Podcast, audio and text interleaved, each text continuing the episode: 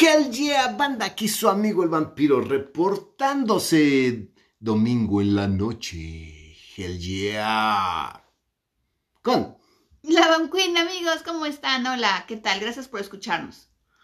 A mí me vale madre si nos escuchan, pero nos tienen que escuchar porque se mueren por saber qué tenemos que decir ahora.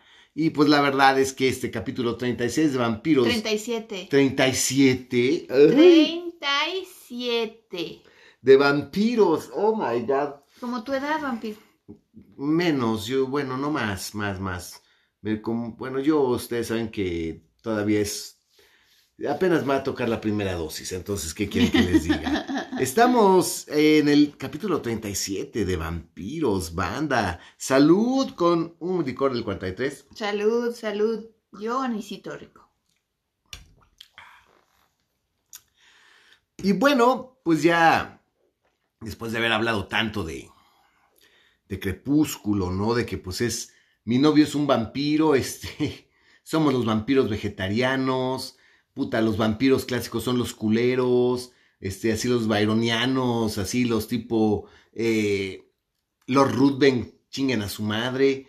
Y digo yo, la verdad, sigo diciendo que la verdad, lo único que vale la pena de Crepúsculo son los, Los Volturi. Vulturi. Definitivamente, el hecho de convertir a los vampiros en X-Men, pues no me gusta, porque pues dices, ¿qué son? Son vampiros, son superhéroes, pueden manejar el agua y la tierra, o qué pedo, ¿no? O sea, como que ahí sí ya está muy desvariado, pero pues a la señorita Meyer le pegó y para las generaciones de chamacos que pues primero todo es un oso y después todo les insulta, pues vale verga, ¿no? Es... Y más de que chamacos, aquí sí yo creo que vale, la pena hacer la distinción, más bien chamacas.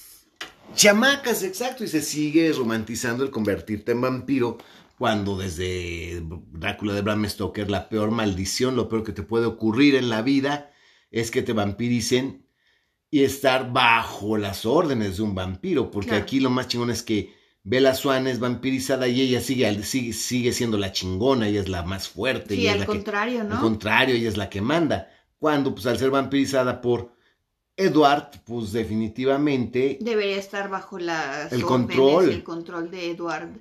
Y de, y de ahí para arriba. para arriba, efectivamente. Entonces, así como que, pues sí, pero ya cada quien hace su vampiro. Recuerden que pues ya eh, no hay un molde, ya no hay reglas y cada vampiro es diferente. Y pues definitivamente ahorita ya lo difícil es qué, vas, qué van a hacer para llamar la atención del público, ¿no? Y vamos con algo que me llama la atención, porque yo dije claramente que el primer libro de Stephanie Meyer de Crepúsculo se publicó en el 2005. Sí, 2005, lo cual llama mucho la atención. ¿Por qué? Porque en Europa, precisamente, ¿en qué, en qué países? en Suecia. En Suecia, o sea, pinches suecos cabrones. Eh, hay un autor de nombre, Ay, bueno, mi sueco está un poquito este, oxidado, pero ustedes se perdonarán. Pero el hombre este se llama John Ajvide Linkist. John Ajvide Linkist. Mm, Así es. Ok, primo de Sven, Sí, seguro tiene un primo Sven, o sea, obviamente. obviamente. Ok, pues resulta que este sujeto escribe un- una novela que, pues, digo, realmente yo la considero un libro muy fuerte. Es un libro muy fuerte. Yo no he tenido oportunidad todavía de terminar toda la novela, pero es- sí es un libro muy fuerte que habla de temas fuertes. Eh, por desgracia para el mexicano pendejo y sobre todo para la pinche chamaca que se siente darqueta, puta, le parece fascinante y le parece una chingonería cuando realmente es una historia llena de crueldad, es una historia llena de cosas muy fuertes, de muy mucho graves. abuso en general, o sea, bueno, ya que entramos en materia, va- vamos a hablarlo porque aparentemente quienes de, de momento en las películas podemos creer que son los abusados, realmente resultan ser también abusadores. Exacto. Entonces, sí es, hay mucho abuso de todo tipo en esta novela. Pero aquí el pinche mexicano pendejo se dio eh, amar al personaje y a verlo como algo muy tierno y perdieron de vista muchas, muchas, muchas cosas con este libro que en sueco, ¿cómo se llama? Ay, Dios mío, no sé. Sí, sí sé, pero no me acuerdo. Se llama Let the de así. Ok. es Let the Right One In. Eso sí. Let the right one in. O sea, deja entrar al indicado. O sea, deja entrar al indicado. Sale esta novela en el 2004 y es una novela que viene pegando con tubo. O sea, es una novela muy impactante.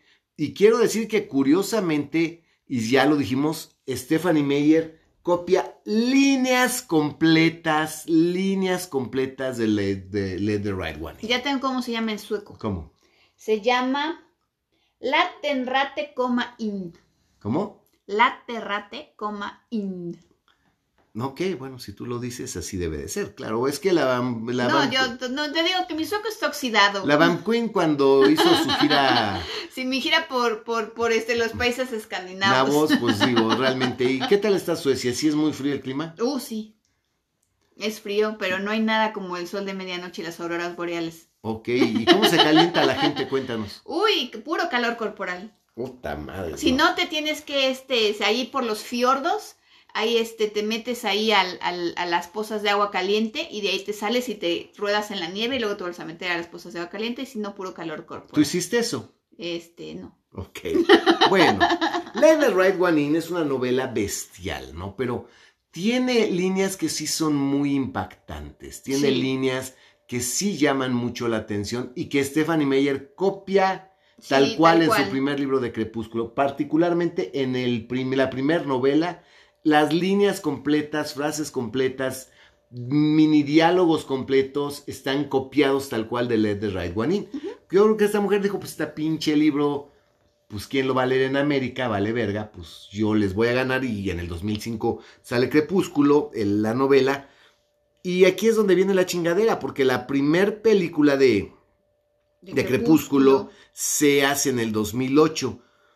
Curiosamente, parece que hay carrera, porque yo creo que aquí sí hubo una carrera, porque en el 2008 en, eh, eh, se lleva a cabo la película Let the Right One In del director Thomas Alfredson. Sí, pero es una película sueca, o sea que de cualquier manera, pues sí está medio oscuro, ¿no? O sea, de No. por sí el cine europeo al, aquí a Latinoamérica, pues así, en primer lugar, como que no es de mucho del gusto del latinoamericano, porque no hay mucho drama, ni melodrama.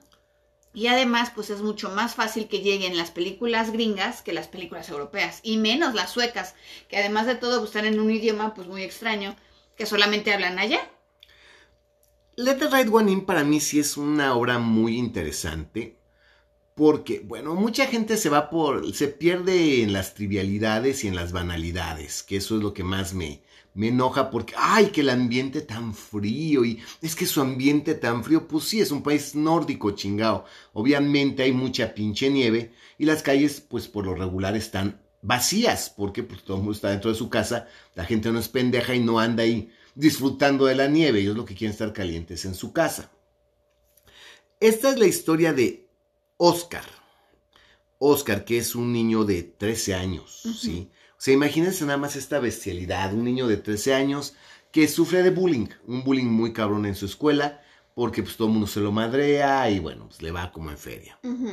Y aquí, eh, donde el conjunto habitacional donde él vive, llegan unos nuevos vecinos, ¿no? Que es una, una niña de nombre Ellie, Que aparentemente es de la misma edad. que aparentemente es de la misma edad, treceañera, catorceañera, que llega con un señor mayor, que pues aparentemente se puede creer a, pues a simple vista y con mucho prejuicio que se trata de su papá.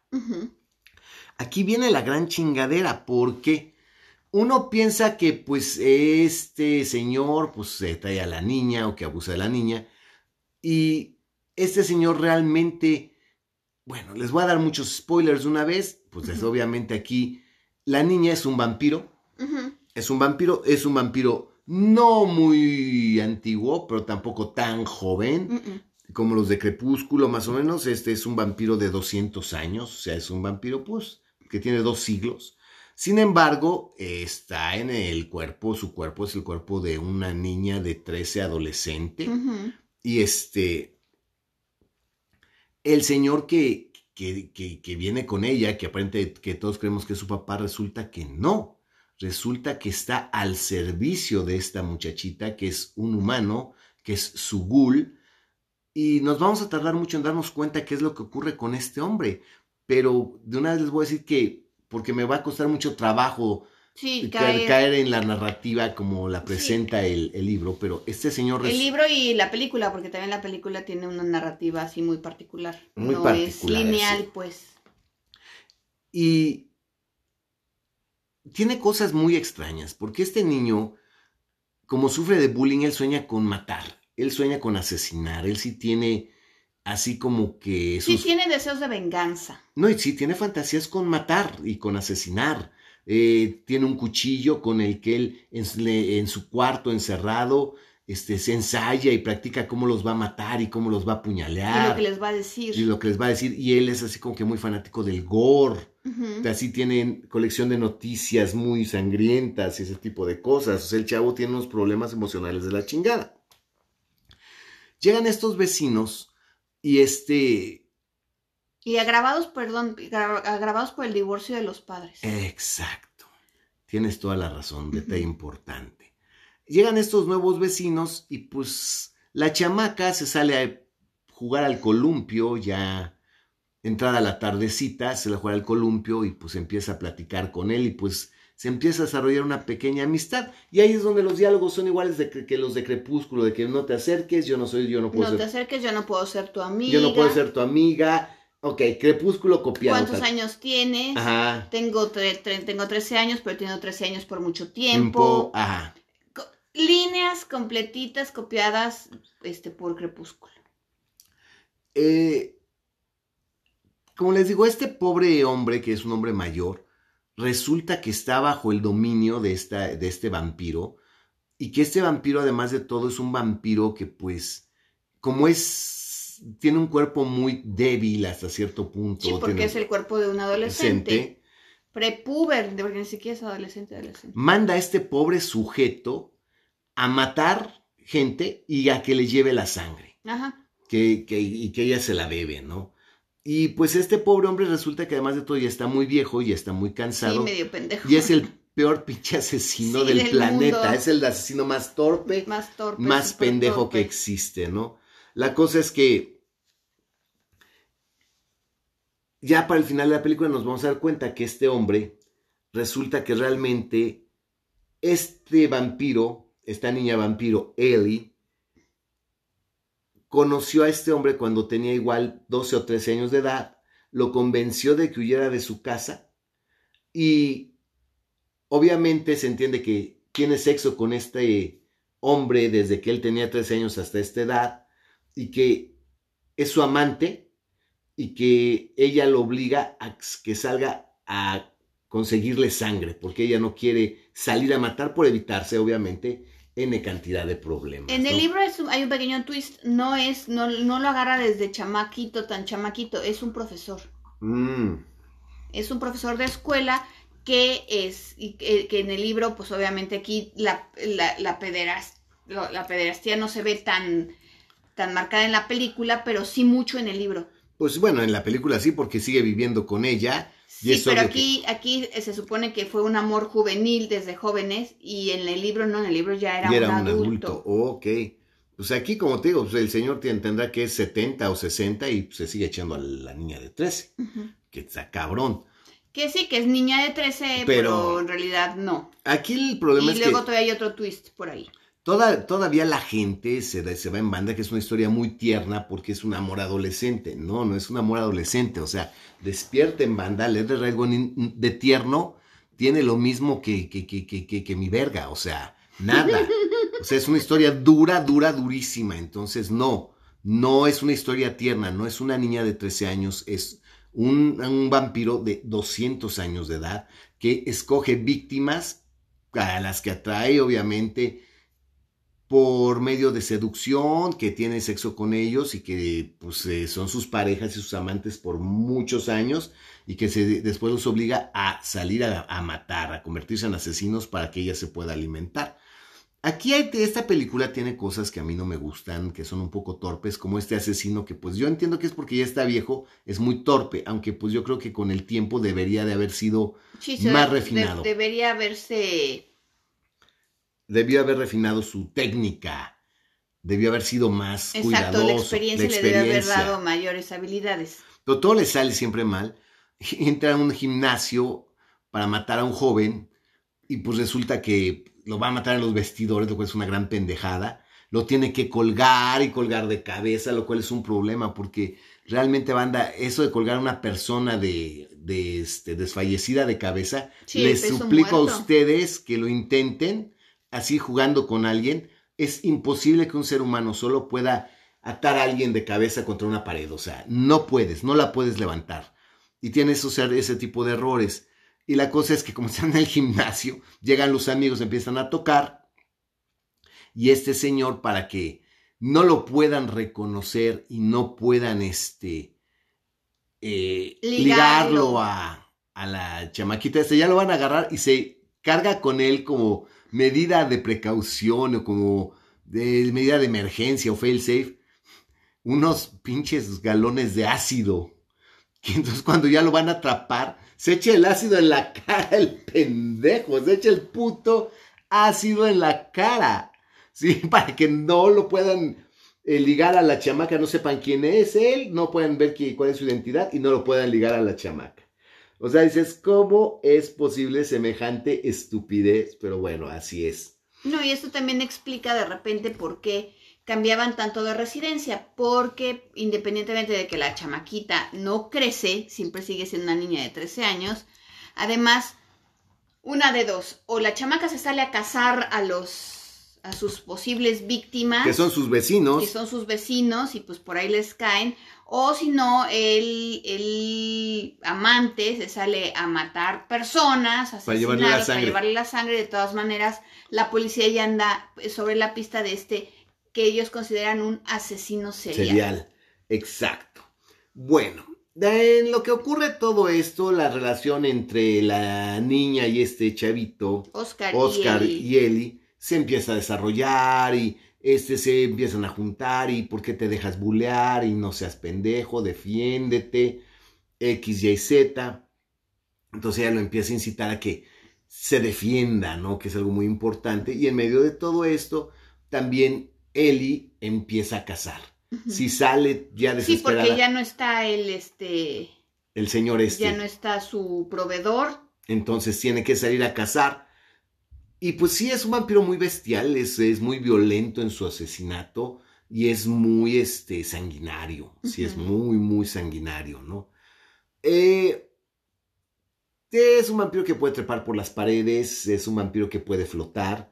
Aquí hacen, no sé si hacen eh, curiosamente homenaje a Salem Slot, porque esa maldita escena de Salem Slot del hermano arañando la ventana, digo, yo creo que se quedó grabada con fuego, ¿no? Sí. Porque ahí sí los muchachos perdidos hacen un homenaje a esa escena y en, aquí en Let the Right One In se ve la misma mismo. escena que ella le está tocando la ventana, ¿no? A Oscar. ajá. a Oscar.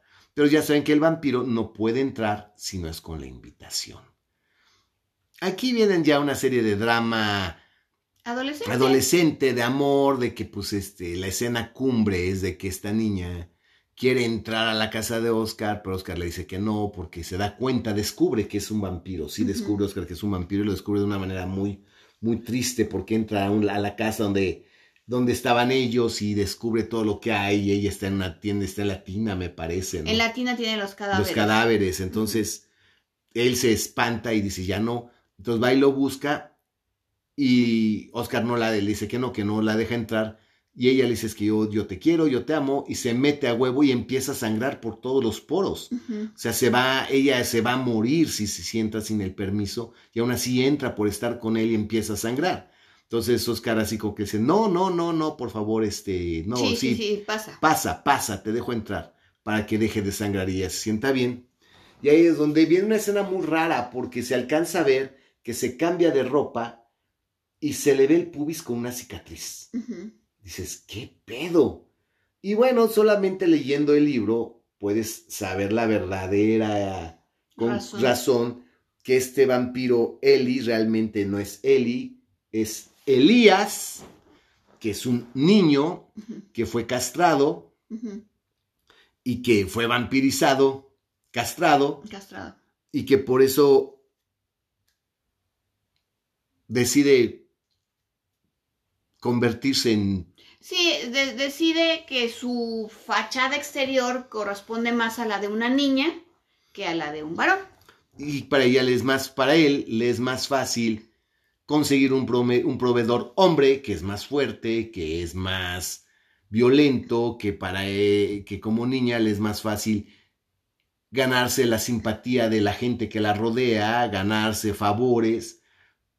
Y aquí el pedo es que escoge a Oscar para que sea su nuevo, Nuevo compañero. compañero. Sí, aquí sin entrar mucho en el tema, que es un tema bastante complejo y de, la verdad para mí es bastante hasta desagradable por las cosas que, Que hay de hoy en que día. hay hoy en día, no tenemos que perder de vista que siempre estos países en- escandinavos, Suecia, Noruega, Finlandia, hasta Dinamarca, siempre ha sido como más, pues no sé si decir abiertos, no sé si sea la palabra, pero sí más echados para adelante, como que más avanzados en estas ondas de una sexualidad más abierta, un- géneros más abiertos y cosas por el estilo, por lo cual no es tan raro que se vea esto, una especie como de vampiro transgénero, por decirle de alguna manera, en, en la novela, pero que desafortunadamente a, a la óptica, a la luz de nuestro países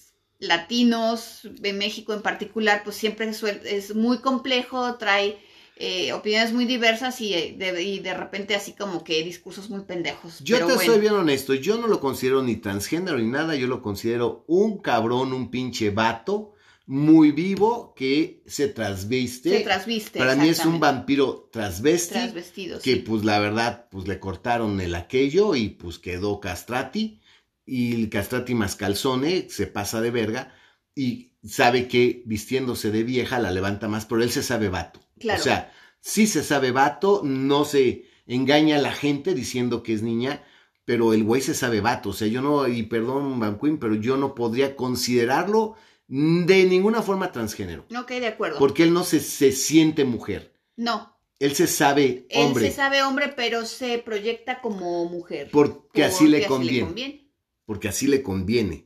Y el pedo es que, bueno, finalmente eh, decide que se va a alejar de Oscar, que lo va a dejar en paz, se separan y pues se despiden. se de hecho. despiden de hecho, pero pues Oscar como ya se había defendido siguiendo de los bullies, se había defendido de estos pinches gandallas siguiendo las, este, Los los consejos. de Eli, pues los, los gandallas, estos bullies gandallas deciden tomar venganza y pues lo agarran en, la, en la- su práctica de natación, que está la alberca sola, y pues se lo van, se lo madrean y casi lo ahogan, ¿no? El hermano Sí, mayor. hermano mayor de uno de ellos, que resultó ser el bully mayor. eh, le dice, pues, ¿sabes qué? Pues tú te metiste con mi hermano, te va a cargar la chingada perra, ¿no? O sea, así de manera muy, muy cabrona. Y ya lo están ahogando. Y le fíjense que ahí el director supo, supo solucionar muy bien, que es lo que siempre les he dicho, el pedo que es cómo se mueve un vampiro y cómo vuela un vampiro. De hecho, aquí hay una escena en el hospital en el que se ve que camina por una pared y parece el hombre araña. O sea, parece Spider-Man.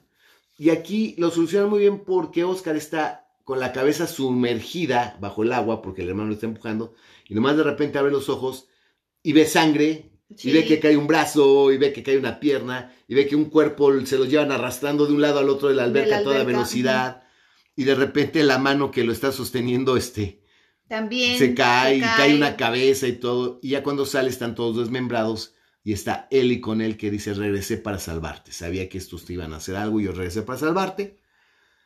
Y bueno, este vampiro obviamente no puede salir a la luz del sol, por eso es que ya salía eh, en la hora crepuscular. al- Además, aprove- atardecer. aprovechando que aquí en es- estos inviernos este, de los países escandinavos, si estás un poquito así como más al sur, pues son prácticamente oscuridad desde, yo creo que como desde las 4 de la tarde, 3, 4 de la tarde. Entonces, ah, decide convencer a Oscar. Oscar se convence de irse con, con este vato, con este vampiro.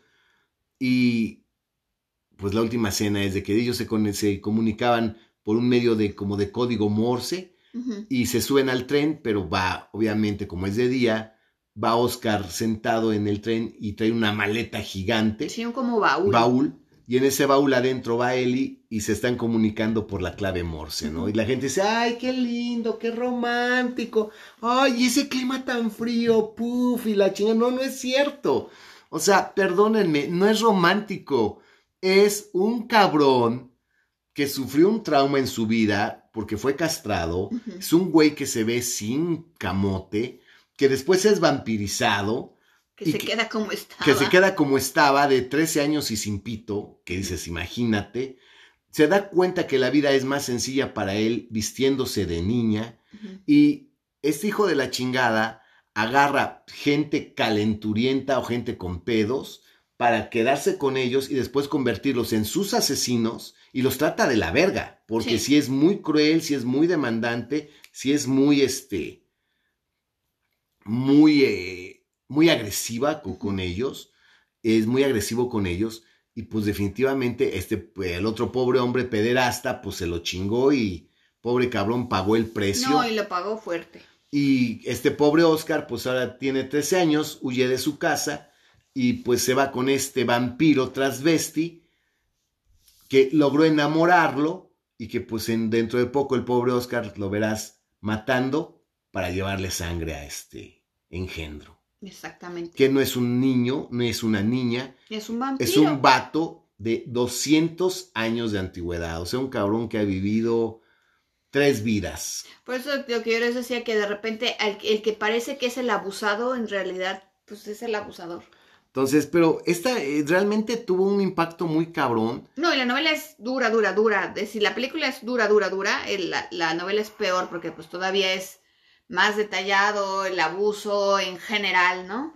Entonces, ahí sí se los digo seriamente. Por desgracia, Crepúsculo copió mucho, mucho, mucho de en, en línea, sin diálogos de Led de Raidwanin. Y pues qué tristeza. Pero bueno, eh, sale esta película sueca en el 2008 y en el 2010 eh, viene el remake viene el remake americano del director Reeves. Y es nada más y nada menos con, que con Chloe Moritz. Chloe Moritz, que ella es Abby y el niño se llama Owen. Y fíjense que esta película, no sé, aquí ya es el malinchismo de la gente, o ya es el ser anti-yankee por ser anti-yankee nada más, o por ser mamón y creerte muy especial y muy chingón diciendo que te gustó más la europea y que, ay, es que ese ambiente tan frío, porque eso como me caga, o sea, miren, no saben con cuánta gente habló de esta película y lo que me dicen, no, y es que el ambiente tan frío, pues por mí podría ser en el puto desierto del Sahara, en una isla tropical, en el carnaval de Brasil o en, durante una fiesta jalisciense, o en medio del smog de la Ciudad de México o en el Polo Norte, es lo mismo, a mí que esté frío, caliente o la chingada vale verga, o sea, no le quita ni le añade, o sea, ¿qué quieren que les diga? O sea, si lo que les impactó fue el frío, váyanse a la verga. Lo único que le añade, porque también esta de, de, de Matt Reeves también la hace creo que en invierno, también es este, lo único que le añade es que obviamente en invierno como oscurece más temprano, puede salir el vampiro puede salir más temprano, eh, para mí es eso. Y también sin querer ser tampoco al revés, ¿no? Que todo el cine europeo me caga o que me, me parece aburrido o que estoy más familiarizada con eh, la narrativa occidental de las películas hollywoodenses, ¿no? Y comerciales, a mí honestamente me gustó más cómo está contada la historia la película, la versión norteamericana que la versión sueca. No, está mucho mejor contada, está mejor presentada. Chloe Moretz actuó mucho mejor y tiene cosas pues más interesantes, porque este empieza precisamente cuando el amante está en el hospital, está en el hospital quemado, pero quemado, quemado. Y viene la historia de que es, quería matar a un adolescente, eh, se los lleva en un coche, hay un, eh, pasan en cantidad de cosas, pero eh, lo descubren, lo persiguen, él pierde el control del vehículo, el vehículo se desbarranca y prende fuego. Entonces es más lógico, o sea, por donde quiera que lo veas ya aquí no es tan absurdo como, este, y otra cosa que también es interesante, que en, en, la película sueca brilla por su ausencia y en la americana no, es este, la intervención de la policía. Ah, sí, porque empezamos con el interrogatorio del policía que está averiguando quién es ese güey que andaba matando. Porque creo que es lógico, ¿no? Sí, ese asesino serial. ¿Quién es ese güey? ¿Qué, ¿Qué estaba haciendo? y este policía quiere saber quién es el asesino, ¿no? Y qué, qué más había hecho. Y esa, la presencia policial es muy importante, o sea, sí te, te añade mucho. Y la historia ahí se va más o menos igual, no, ya no tiene muchas variantes, más que es más lógica, más congruente, está mejor presentada. Y los movimientos de Chloe Moritz cuando ataca Ah, sí. están muy chingones, realmente Sí, están muy bien hechos. Este, me imagino que no sé con qué habrán sido hechos. CGI, Con obviamente. CGI, lo que sea, pero sí es. Sí es sí sobrecogedor. se ve muy aterrador de momento. Sí es muy sobrecogedor, sí es muy aterrador cómo cómo se mueve, cómo ataca. Sí, sí, sí. O sea, sí es muy diferente. Y aquí, Muy diferente porque sí te, eh, te da, por ejemplo, en la película sueca, tú ves cómo ataca eh, este, este vampiro y, es- y se parece que fuera como un animal salvaje. ajá, Pero en el caso de la película norteamericana sí se ve esa como cosa así como si fuera un animal salvaje, pero, como- sí como si fuera un lo, so- insecto. lo sobrenatural. lo natural, exacto, ¿no? Como si fuera, no, se ve muy extraño. Se ve muy extraño. Muy extraño y muy feo.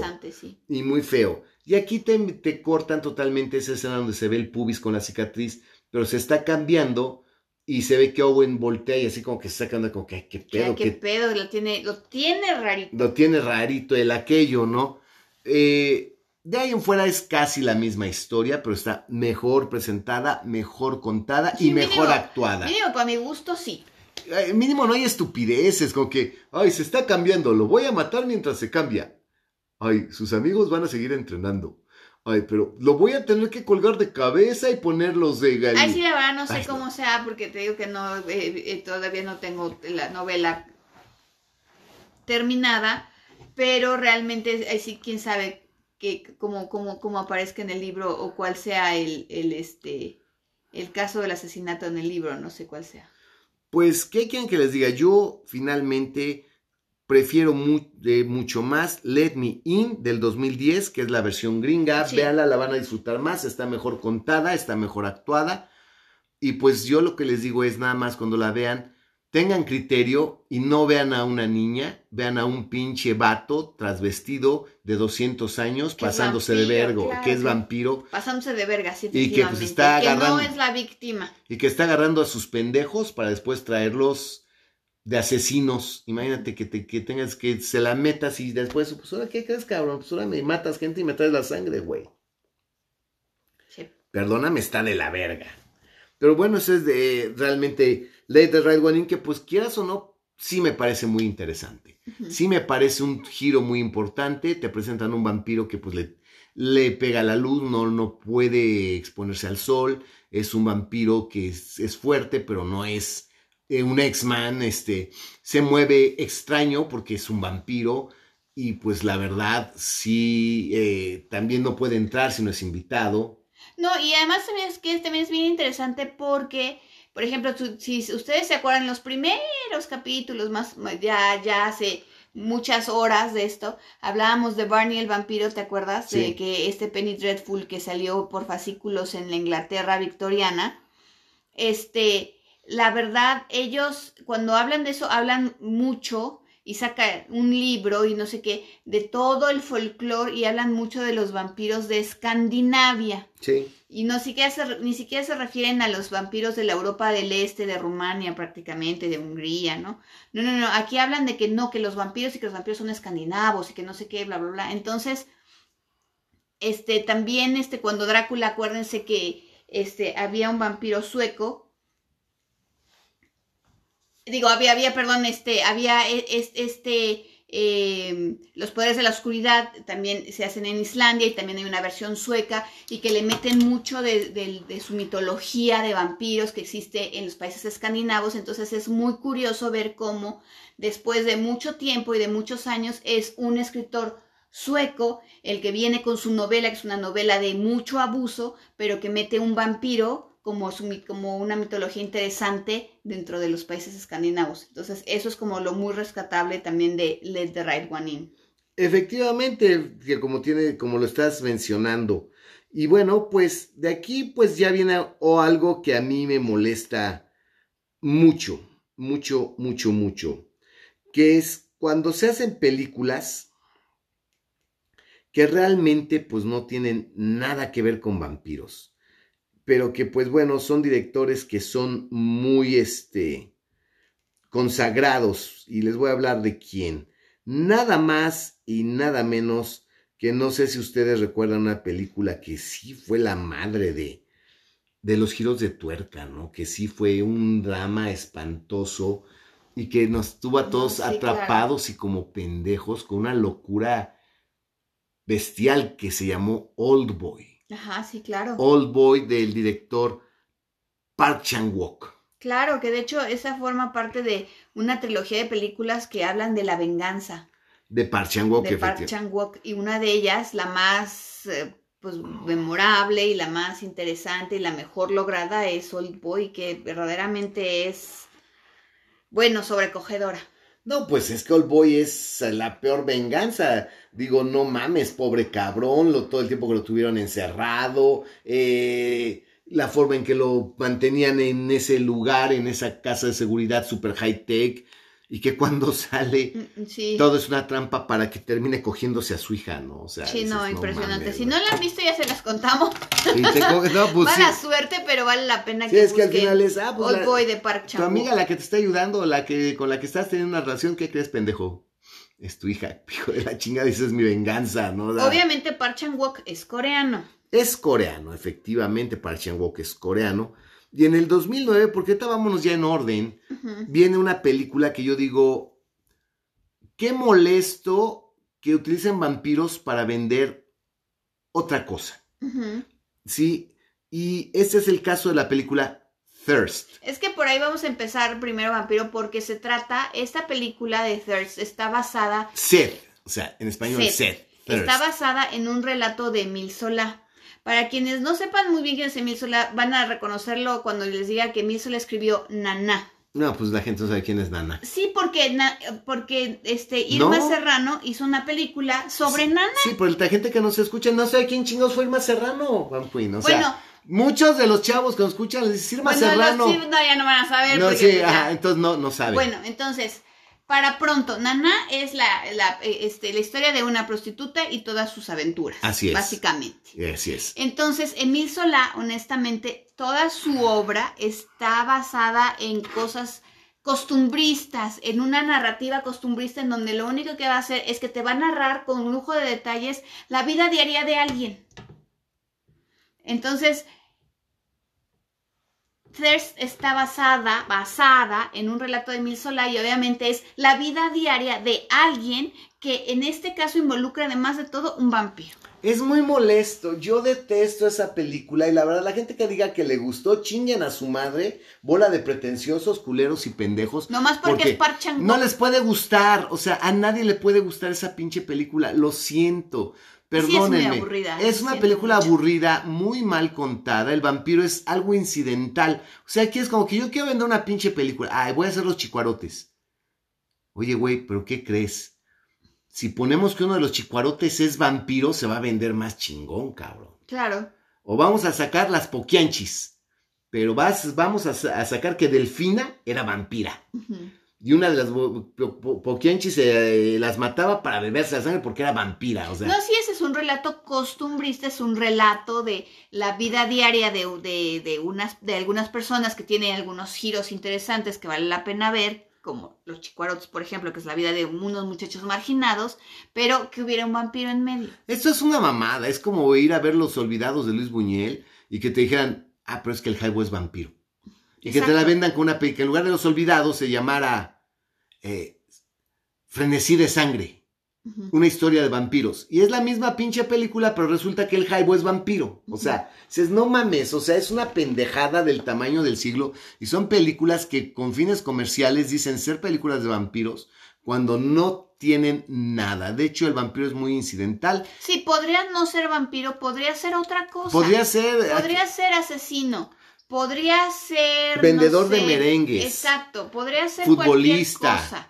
Es más, o sea, la misma anécdota. Ustedes vean Thirst y quítenle que es vampiro. Y vale verga que sea vampiro. No importa que sea vampiro. La, historia se podría haber desarrollado exactamente de la misma forma sin que el protagonista fuera vampiro. O sea, no es una historia de vampiros, o sea, es asquerosa. No, es una historia de un amor malogrado y este y, de una y de traición sobre traición sobre traición. De eso se trata la película, es la verdad.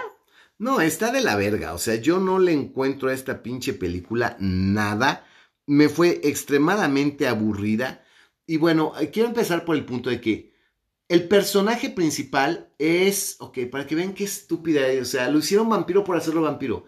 Él es un religioso. Sí, es un monje. Es un monje, me parece, o es un seminarista, pero es un güey que trae hábitos. Sí. Sí, él es religioso, eh, va a una transfusión de sangre. Va a una clínica en la que están investigando la cura de una enfermedad hemorrágica. Así es, sí es cierto. Entonces, él se presta como voluntario para que le inoculen el virus o la bacteria, no sé qué chingados, no me acuerdo qué es, creo que es un virus, que causa esta enfermedad hemorrágica y que le administren la vacuna o la cura para que este, para terminar con esta enfermedad hemorrágica. Y resulta que la gran mayoría de las personas se mueren, los voluntarios se mueren, el como es religioso va y por amor a la humanidad se presta de voluntario y este aparentemente se muere pero a la mera hora no.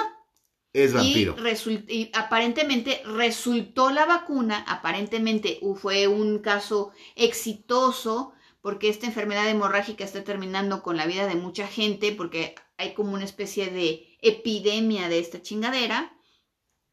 Y el otro sale casi casi como héroe porque es el primero que sobrevive a la inoculación del virus y después a la administración de la vacuna. Pero cuando regresa, no regresa como una persona normal, regresa como vampiro. Ah, la contó muy bonito la Van ¿eh? Verlo en la pantalla es una ah, patada pues en los huevos, ¿eh? O sea, es aburrido. Pero se los explico porque igual si la ven, igual ni le entienden qué pasa. pues yo me eché dos cabeceadas ahí, o sea, la neta decía, qué pedo, ¿no? Y luego... Pero luego, esa es la... Bueno, yo me acuerdo de eso y te lo cuento así, bueno, porque para mí esa es la parte interesante. Pues Todo lo demás ya no. Nada es interesante. es basura. Nada es interesante en esa bueno, película. Hasta a mí me parece eso interesante. Pues no, porque es una, es un es una vampirizada muy absurda. Ah, pues sí, Muy incidental. Totalmente es, es una vampirizada caprichosa, incidental, insulsa, pues, con tal de justificar un vampiro en la historia. Ajá. Y de ahí ya viene la historia de que conoce una muchachita que trabaja casi casi de criadita y que...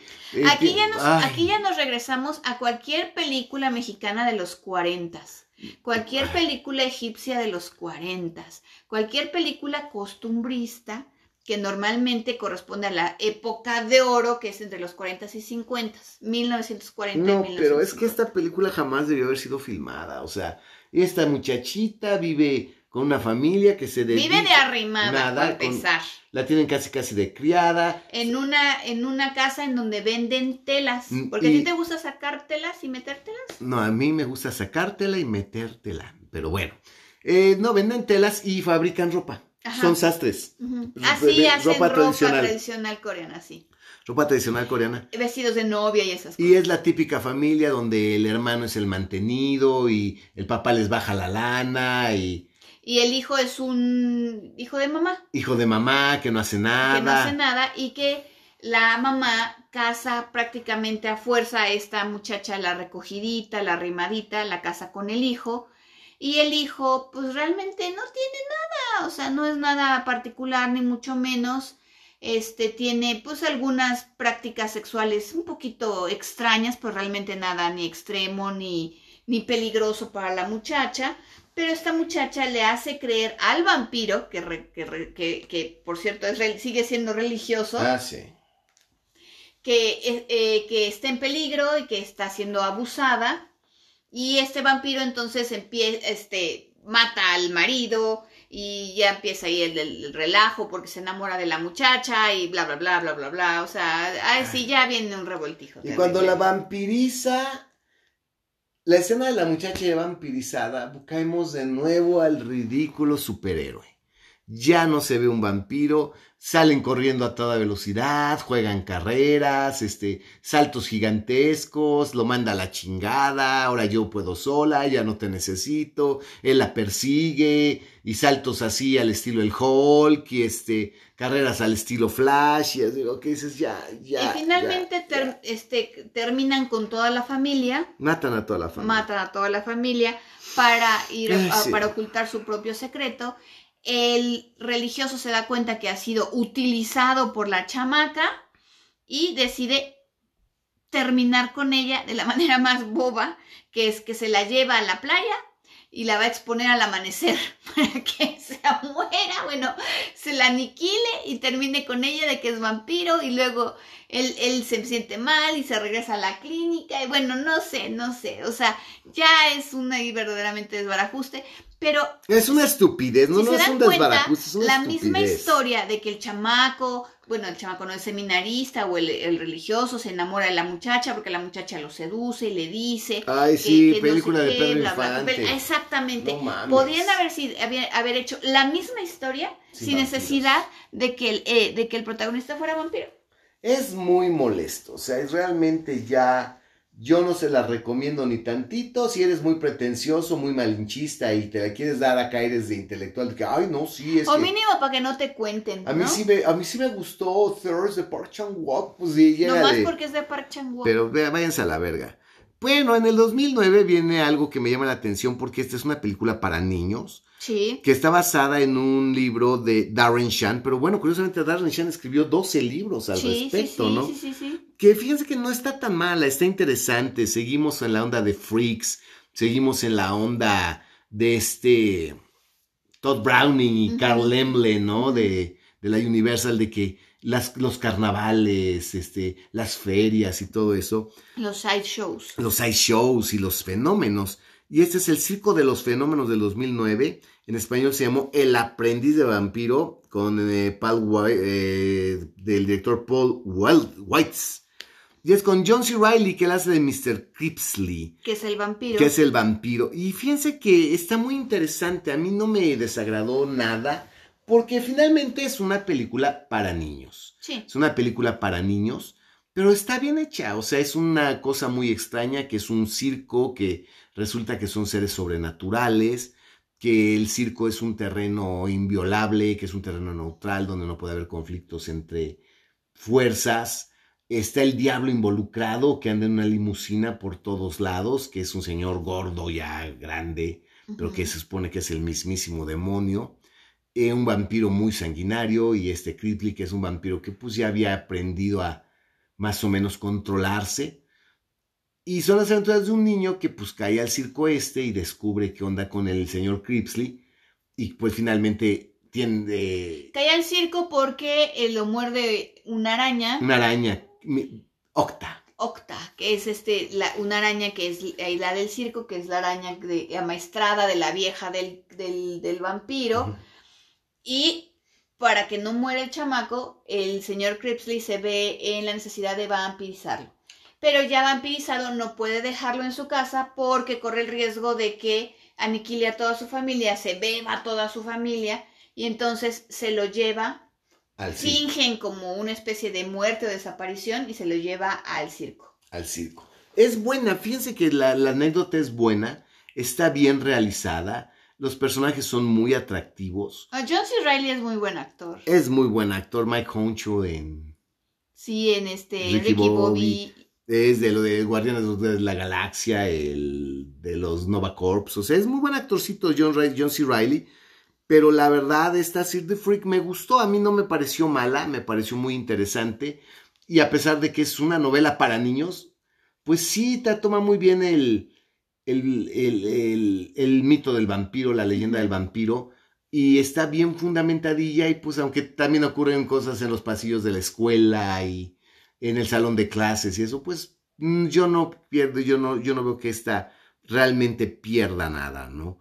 Pero es una película que, sobre todo, se lo pueden ver los niños, ¿no? Pero pues realmente estamos hablando aquí de fantasía. Ya no estamos hablando de terror gótico, es fantasía, A pesar de que involucra al mismísimo diablo, ¿no? Al mismísimo Satanás.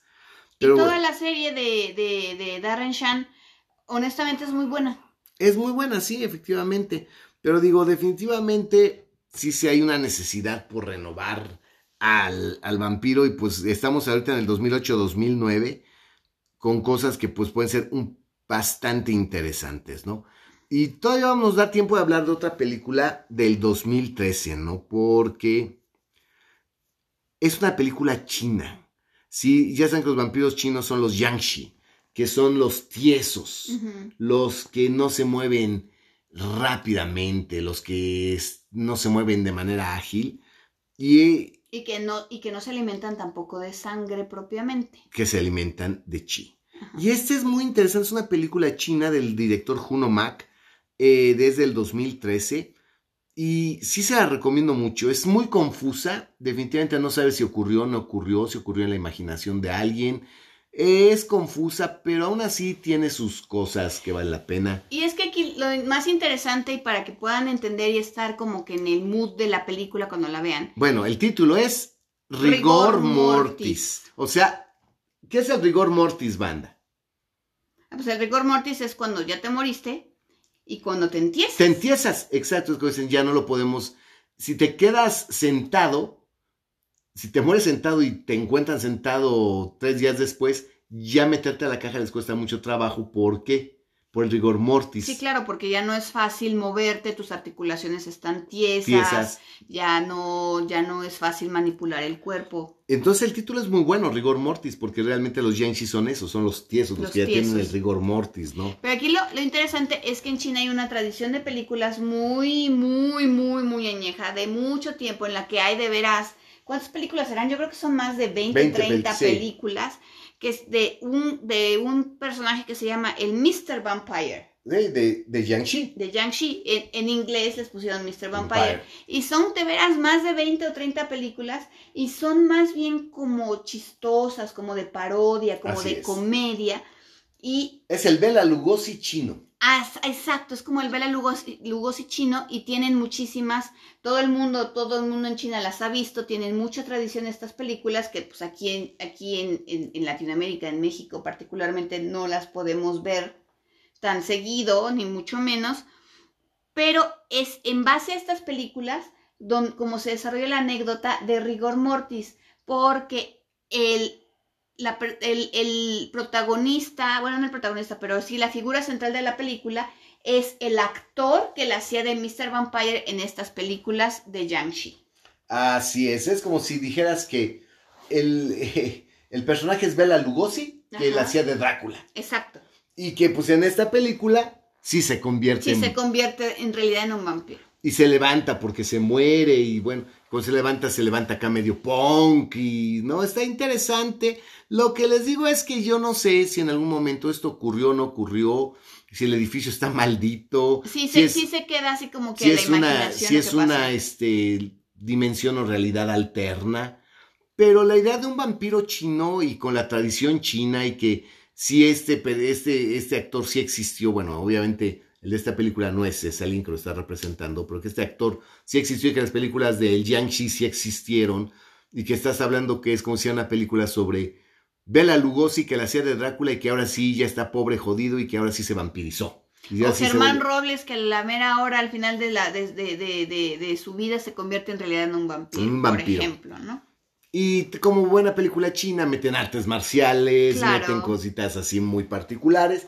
Pero Rigor Mortis definitivamente es una película que sí vale la pena ver, es difícil de encontrar. Eso es irse a la Friki Plaza, a, este, a la Piracoteca. A la Piracoteca.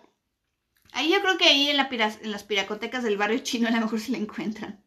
Así es. Pero bueno, definitivamente, como les digo, ya la sed de los creadores, porque esto es lo que yo únicamente puedo llamar la sed de los creadores por presentar vampiros diferentes o por darle un giro al vampiro o por romper el morle y crear algo, los hace caer en verdaderas, verdaderas atrocidades, ¿no? Este rigor mortis yo lo veo muy, muy rescatable, porque como les repito, estamos hablando de una tradición de películas que sí existen en China y de un actor chino, y pues la, la anécdota es buena, contado de manera muy confusa, no sabes qué ocurrió, pero bueno, el mínimo disfrutas el, eh, visualmente y disfrutas de la historia, cómo se va desarrollando. No, y si son vampiros diferentes, no a los que estamos acostumbrados, que también eso es interesante. Pero es porque es el folclore y la tradición del país, no es porque el director lo quisiera hacer No, diferente. exactamente. Digo, pero si hablamos y retomando la estupidez, la gran atrocidad de Park Chan-wook de Thirst, que pues hace una película de marginados y mete un vampiro pues para que, pues para venderla, güey, ¿no? Porque ahí sí ves Sí, para, que se- para hacer la... que el póster es muy, el, póster es muy bueno, bueno. que no tiene nada que ver con la película. Nada, pero el póster es buenísimo. O sea, el puro póster sí te vende la película cañón. Exacto, entonces son realmente verdaderos trucos de mercadotecnia para que la gente compre, vea la película, ¿no? Y como les digo, retomando el circo de los, de, los fenómenos, aunque es un libro para niños, está mejor logrado que muchos, ¿eh? Está mejor logrado, mejor planteado que muchos. Y pues este rigor mortis, pues definitivamente. Pero para la próxima semana sí tenemos... Ups. Ups. Ya vamos a empezar con las películas que más odia el vampiro. Es que son películas que De yo digo vampiros. que jamás debieron haber sido filmadas. O sea, son verdaderas monumentos a la poca madre del director, ¿no? Eh, te sientes tan robado cuando, como cuando vas a ver Halloween 3. y Es una pinche película de máscaras, este, De máscaras que, que, que convierten las cabezas de los niños en serpientes. serpientes, o sea, y insectos, ¿no? Ajá. Y máscaras que matan niños. Y dices, güey, yo fui a ver Halloween porque sale Michael Myers, ¿no? Pero en Halloween 3 no sale Michael Myers. No. Dices. Y realmente son películas que dices, bueno, ¿qué pedo? ¿Por qué me robaron? Y la verdad sí, son películas que yo ya detesto, detesto con toda mi alma, que yo ya no las aguanto, que francamente son para mí atroces. Sin embargo, hay gente que se caga por ellas. Se caga por ellas. Y pues bueno, hasta aquí la vamos a dejar porque como les digo, nos aventamos Let the Right One In, que pues valió mucho la pena. Es muy buena. Es muy buena. Es mejor Let Me In, que es la versión americana, mil veces mejor contada. Eh, Thirst, que pues, véanla por curiosidad, pero la verdad es un asco. Y pues El Circo de los Fenómenos, que es para niños y rigor mortis. Pero para la próxima semana vamos a hablar de Only Lovers Let Alive. Y, híjole, y por desgracia de A Girl Walks Home, eh, Walks Home Alone at Night. Que son películas espantosas, pero espantosas. Y si nos da tiempo, tal vez hable de lo más rescatable y es del 2019, hablemos de Bliss. Ah, Bliss es muy buena. Bliss es una excelente película, pero bueno, se nos acaba el tiempo. Nada más se los digo porque realmente van a decir, bueno, ¿ya de qué chingados van a hablar? Ah, sí, nos faltan algunos sí, títulos cosas que, que son, digamos que ya los vampiros entrados al siglo XXI. al siglo XXI, ¿no? Pero pues, sí, definitivamente hay, aquí hay mucha pretensión. Aquí ya lo que hay es una pretensión, ya es una sed, una carrera, una competencia por yo voy a ser mi vampiro más vergas que el tuyo. Y digo, la verdad hay películas que nunca se debieron haber filmado o que pues nunca debieron haber involucrado el tema vampírico, ¿no? Pero bueno, si se dan cuenta, pues realmente ya desde el 2000, pues ya venimos valiendo verga. Pues el que siguiente capítulo 38 de vampiros, si quiere usted escuchar al vampiro despotricar sobre las películas de vampiros, no se lo pierda. pues sí no se lo pierda porque ya estamos casi casi en la recta final y yo creo que estamos a unos tres capítulos de terminar esta primera temporada de la cripta vampírica vampiros y pues les voy a dar tal vez la idea de que viene la segunda temporada no nos vamos a detener pero No, mientras, nos mientras ustedes nos sigan escuchando, nosotros seguimos haciendo podcasts. pero yo creo que la segunda temporada va a estar sumamente interesante porque pues, tal vez no sé pero se me antoja que la temporada 2 sea sobre Edgar Allan Poe su obra Sobre la obra. La obra de Edgar Ah, Allan. Poe. La obra de Edgar Allan Poe. Hay mucho que decir. Hay mucho que decir y la verdad sí vale mucho, mucho, mucho la pena. Eso o tal vez fantasmas, casas encantadas y casas embrujadas. Oh, también hay mucho que decir. Así que, banda, pues hasta aquí la dejamos. Nos vemos pronto la próxima y los lunes en la cripta vampírica. Se despide su amigo el vampiro, Gel. Soy Miguel Adam Quinn. Besos, amigos. Gracias por escucharnos. Hasta la próxima.